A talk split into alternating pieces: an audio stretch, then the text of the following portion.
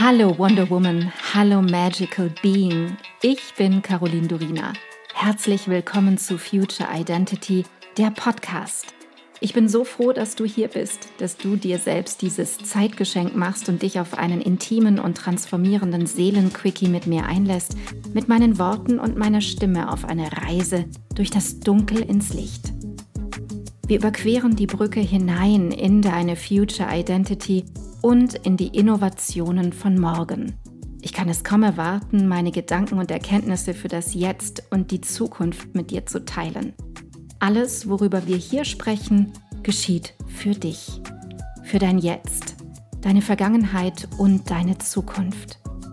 Denn nur wenn deine Vergangenheit entstaubt und dein Jetzt vollkommen klar ist, kann deine Zukunft abgehen wie eine Rakete.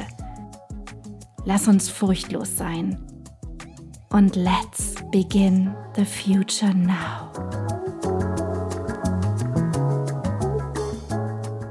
Für mich persönlich ist das Thema KI echt ein heißes Thema.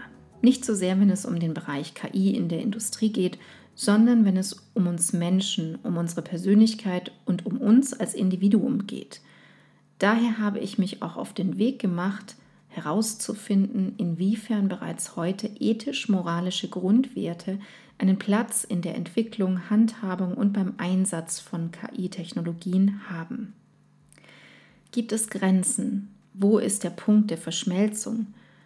Wer genau oder welche Gruppe an Menschen definiert diese Grenzen und legt sie fest und wo wird es in Zukunft hingehen? All diesen Fragen versuche ich bestmöglich nachzugehen und eine Antwort für dich zu finden, denn auch hier ist klar, wir sind mit dieser Technologie bereits so weit vorangeschritten, dass es kein Zurück mehr gibt.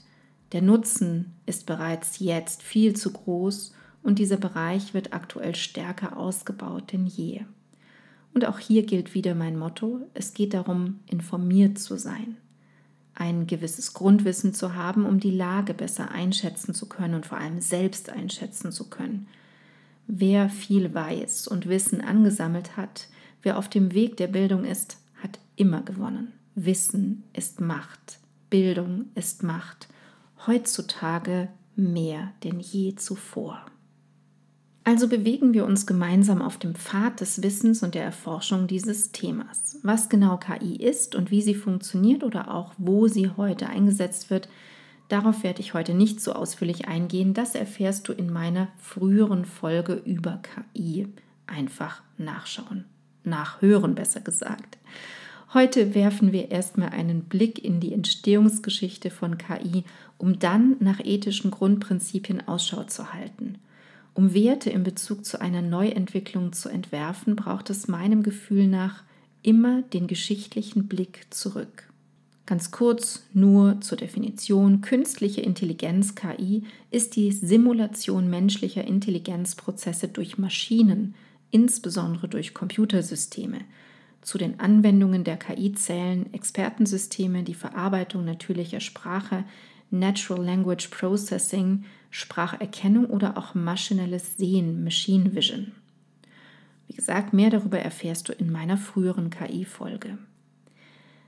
Wenden wir uns nun der Geschichte der KI zu, reisen wir zurück in die Vergangenheit zum ureigentlichen Ursprung künstlicher Intelligenz. Das Konzept und die Idee der unbelebten Objekte, die mit Intelligenz ausgestattet sind, gibt es schon seit der Antike. Es ist quasi eine uralte Idee. Interessanterweise wird in einigen Aufzeichnungen der griechische Gott Hephaistos in Mythen gezeigt, wie er roboterartige Diener aus Gold schmiedete. So auch im alten Ägypten. Damals bauten Ingenieure Statuen von Göttern, die von Priestern animiert wurden. Und im Laufe der Jahrhunderte nutzten Denker von Aristoteles bis hin zu René Descartes die Werkzeuge und die Logik ihrer Zeit, um menschliche Denkprozesse in Form von Symbolen zu beschreiben. Das ist vom Denkvorgang her absolut der Grundstein für KI-Konzepte. Doch natürlich dauerte es noch viele, viele Jahre, bis es soweit war. Die zweite Hälfte des 19. Jahrhunderts und die erste Hälfte des 20. Jahrhunderts bereiteten die Basis moderner Computer vor.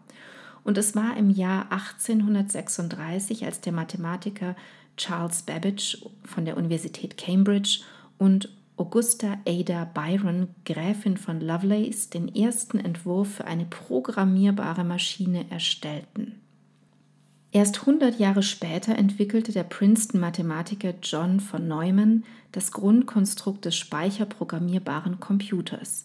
Die Idee, dass das Programm eines Computers und die Daten, die er verarbeitet, im Speicher des Computers gespeichert werden können. Dann waren es Warren McCulloch und Walter Pitts, die den Grundstein für neuronale Netze legten. Es gab weltweit, so wie immer bei revolutionären Erfindungen, parallele Entwicklungen. Im Jahr 1935 stellten IBM die IBM 601 vor, eine Lochkartenmaschine, die eine Multiplikation pro Sekunde durchführen konnte. Es wurden ca. 1500 Exemplare verkauft und zwei Jahre später, 1937, meldete Konrad Zuse zwei Patente an, die bereits alle Elemente der sogenannten von Neumann-Architektur beschreiben. Im selben Jahr baute John Atanasoff zusammen mit dem Doktoranden Clifford Berry einen der ersten Digitalrechner, den Atanasoff-Berry Computer. Und Alan Turing publizierte einen Artikel, der die Turing-Maschine ein abstraktes Modell zur Definition des Algorithmusbegriffs beschreibt. Ganz kurze Zeit später, 1938, stellte Konrad Zuse die Zuse Z1 fertig, einen frei programmierbaren mechanischen Rechner, der allerdings aufgrund von Problemen mit der Fertigungspräzision nie voll funktionstüchtig war. Mit dem verstärkten Aufkommen modernerer Computervorläufer, es waren ja zuerst noch Vorläufer, konnten in den 1950er Jahren Wissenschaftler ihre Vorstellungen von maschineller Intelligenz erstmals testen. Eine Methode, um festzustellen, ob ein Computer intelligent ist, wurde von dem britischen Mathematiker und Codeknacker des Zweiten Weltkriegs, den wir vorhin schon gehört haben, Alan Turing entwickelt – da gibt es ein spannendes und zentrales Thema, das untersucht wurde. Denn im Mittelpunkt des Turing-Tests stand die Fähigkeit eines Computers, Vernehmungsbeamten vorzugaukeln, dass seine Antworten auf ihre Fragen von einem Menschen stammten. Bereits im Jahr 1956 wurde der moderne Bereich der künstlichen Intelligenz auf einer Sommerkonferenz am Dartmouth College begründet. Diese Konferenz wurde von der Defense Advanced Research Projects Agency DARPA gesponsert und es nahmen zehn Koryphäen auf diesem Gebiet teil, darunter die KI-Pioniere Marvin Minsky, Oliver Selfridge und John McCarthy, der wohl derjenige ist, der den Begriff der künstlichen Intelligenz geprägt haben soll. Ebenfalls anwesend waren der Informatiker Alan Newell und der Wissenschaftler, Politologe und Kognitionspsychologe Herbert A. Simon, die ihr bahnbrechendes Programm Logic Theorist vorstellten. Das war ein Computerprogramm, das in der Lage war, bestimmte mathematische Theoreme zu beweisen und als das allererste KI-Programm bezeichnet wurde. Im Anschluss an die Konferenz am Dartmouth College sagten führende Forscher auf dem noch sehr jungen Gebiet der KI voraus, dass eine dem menschlichen Gehirn gleichwertige künstliche Intelligenz kurz bevorstehe und erhielten dafür, wie könnte es anders sein, große Unterstützung aus Regierung und Industrie. Geld wurde hineingeschoben und fast 20 Jahre gut finanzierter Grundlagenforschung führten zu großen Fortschritten auf dem Gebiet der KI. Ende der 1950er Jahre veröffentlichten Newell und Simon beispielsweise den GPS-Algorithmus, General Problem Solver, der zwar nicht in der Lage war, komplexe Probleme zu lösen, aber den Grundstein für die Entwicklung anspruchsvollerer kognitiver Architekturen legte. McCarthy entwickelte Lisp, eine Programmiersprache für KI, die auch heute noch verwendet wird.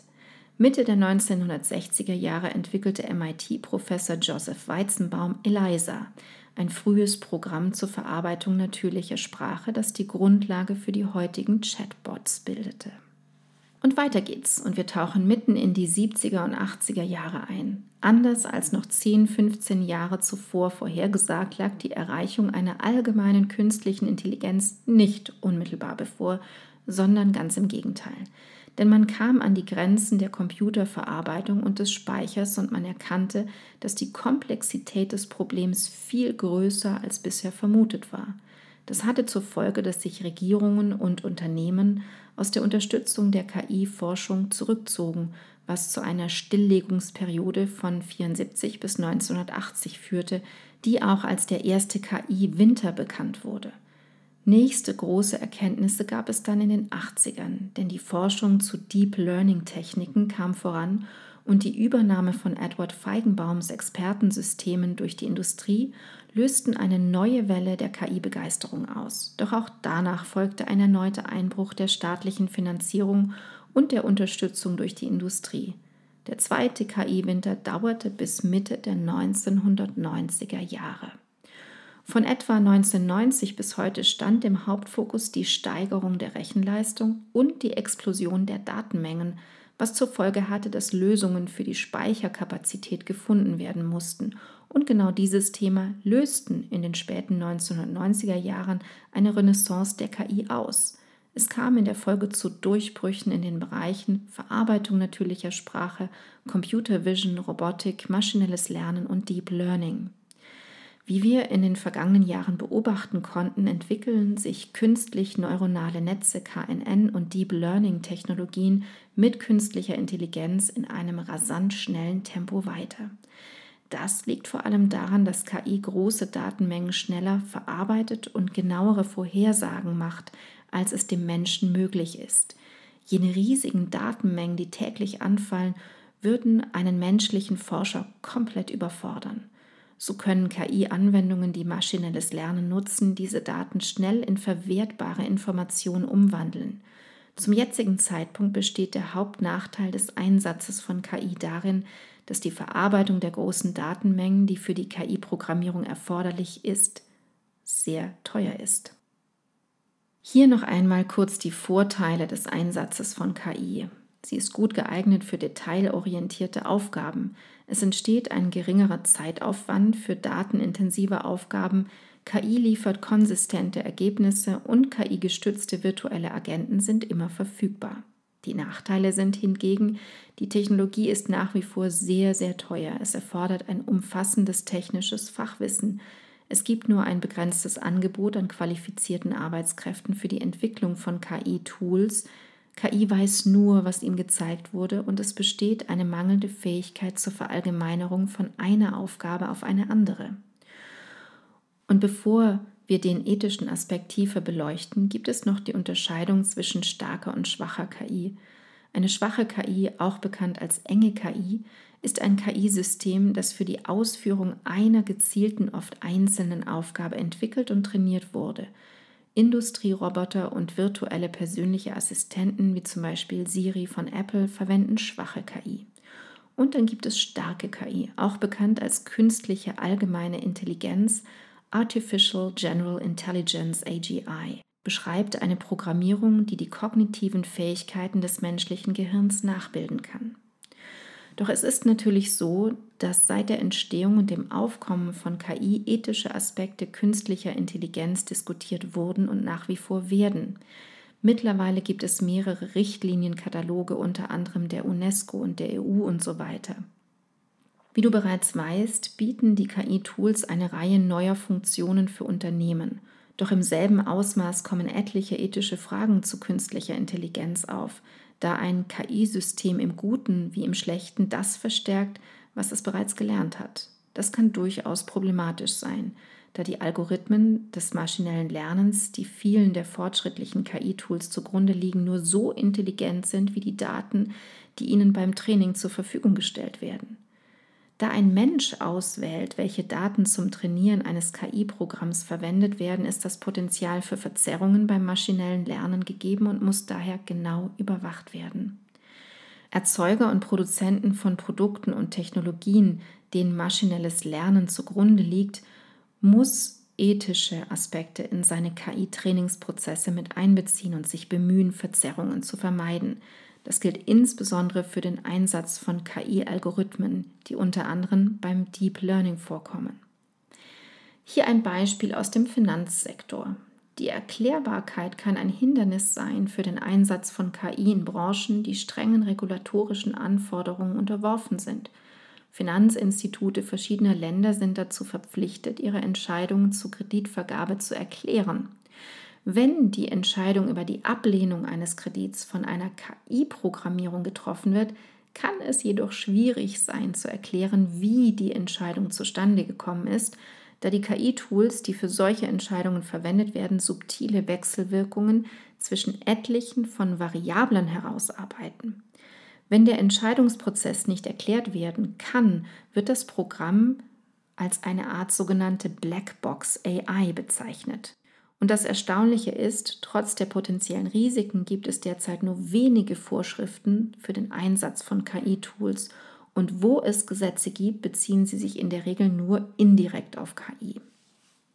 Und dann gibt es da natürlich auch noch die EU-Datenschutzgrundverordnung, die SGVO, die wir vermutlich alle schon kennen die auch für den Bereich KI gilt. Und diese setzt strenge Grenzen für die Nutzung von Verbraucherdaten durch Unternehmen, was die Ausbildung und Funktionalität vieler verbraucherorientierter KI-Anwendungen behindert. Insgesamt ist die Ausarbeitung von Gesetzen zur Regulierung von KI nicht einfach, unter anderem weil KI eine Vielzahl von Technologien umfasst, die von Unternehmen zu unterschiedlichen Zwecken eingesetzt werden und auch die schnelle Entwicklung von KI-Technologien ist ein weiteres Hindernis für eine sinnvolle Regulierung. Stell dir nur vor, technologische Durchbrüche und neuartige Anwendungen können bestehende Gesetze sofort überflüssig machen. So decken beispielsweise die bestehenden Gesetze zum Schutz der Privatsphäre von Gesprächen und Gesprächsaufzeichnungen nicht die Herausforderungen ab, die Sprachassistenten wie Amazons Alexa und Apples Siri darstellen, die Gespräche sammeln, aber nicht weitergeben außer an die Technologieteams der Unternehmen, die sie zur Verbesserung von Algorithmen für maschinelles Lernen nutzen. Verfasst wurde eine sogenannte EU-Checkliste für ethische künstliche Intelligenz.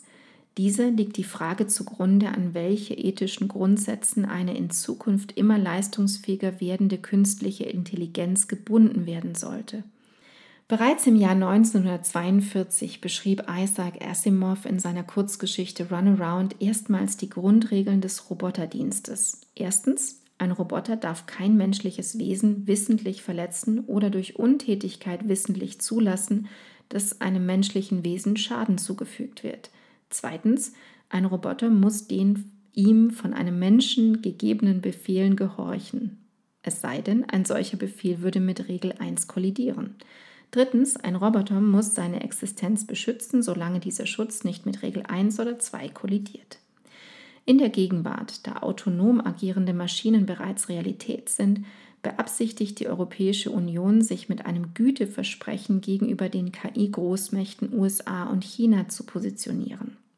Interessant finde ich folgende Auflistung, die eine Expertengruppe in einem ersten Schritt verfasst hat. Es geht darum, welche Grundvoraussetzungen KI erfüllen muss, um als zuverlässig und vertrauenswürdig gelten zu können. Nicht wundern, wenn man als Mensch diese Punkte hört, denkt man vielleicht, aber das muss doch eigentlich eine Selbstverständlichkeit sein. Ja, für uns vielleicht als Menschen, doch für andere eventuell nicht.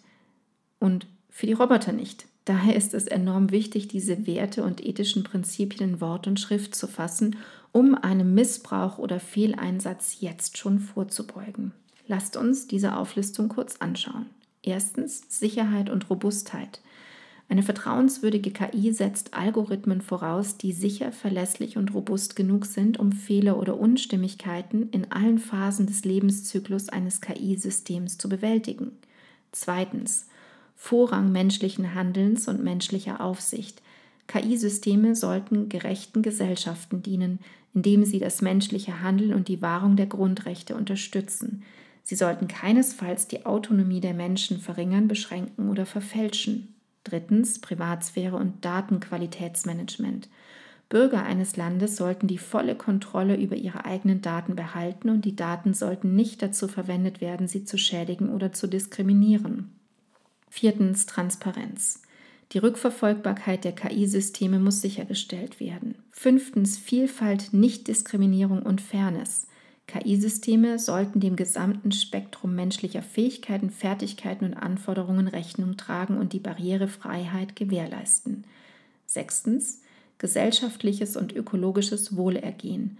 KI-Systeme sollten eingesetzt werden, um einen positiven sozialen Wandel sowie die Nachhaltigkeit und ökologische Verantwortlichkeit zu fördern. Siebtens. Rechenschaftspflicht. Es geht darum, dass Mechanismen erschaffen werden, die die Verantwortlichkeit und Rechenschaftspflicht für KI-Systeme und deren Ergebnisse gewährleisten. Man geht also davon aus, dass basierend auf diesen sieben Grundprinzipien die Europäische Union Prüfkataloge entwickelt, die eine Beurteilung der in den Unternehmen eingesetzten künstlichen Intelligenz auch nach ihrer Nützlichkeit oder Schädlichkeit für die von der Verarbeitung betroffenen Menschen ermöglichen wird. Dieser Katalog stammt aus dem Jahr 2019 und bislang wurden von der EU neue Regeln zur Produkthaftung und harmonisierte Haftungsvorschriften für fehlerhafte Produkte in die Wege geleitet.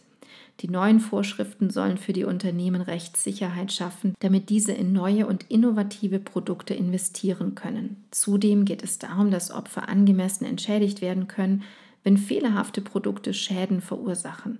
Weitere rechtliche Aspekte befinden sich wohl in der Überprüfung. Ob all das nun zufriedenstellend ist oder nicht, kann jeder von uns selbst entscheiden.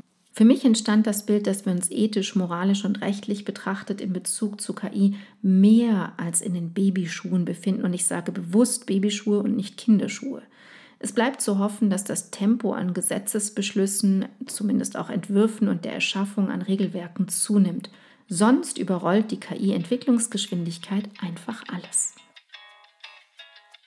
Ich danke dir so sehr, dass du heute deine kostbare Zeit, deine Aufmerksamkeit und deine Liebe zum Leben mit mir geteilt hast. Ich hoffe, ich konnte dich auf deinem Weg zu deinem wundervollsten Ich in der Zukunft inspirieren.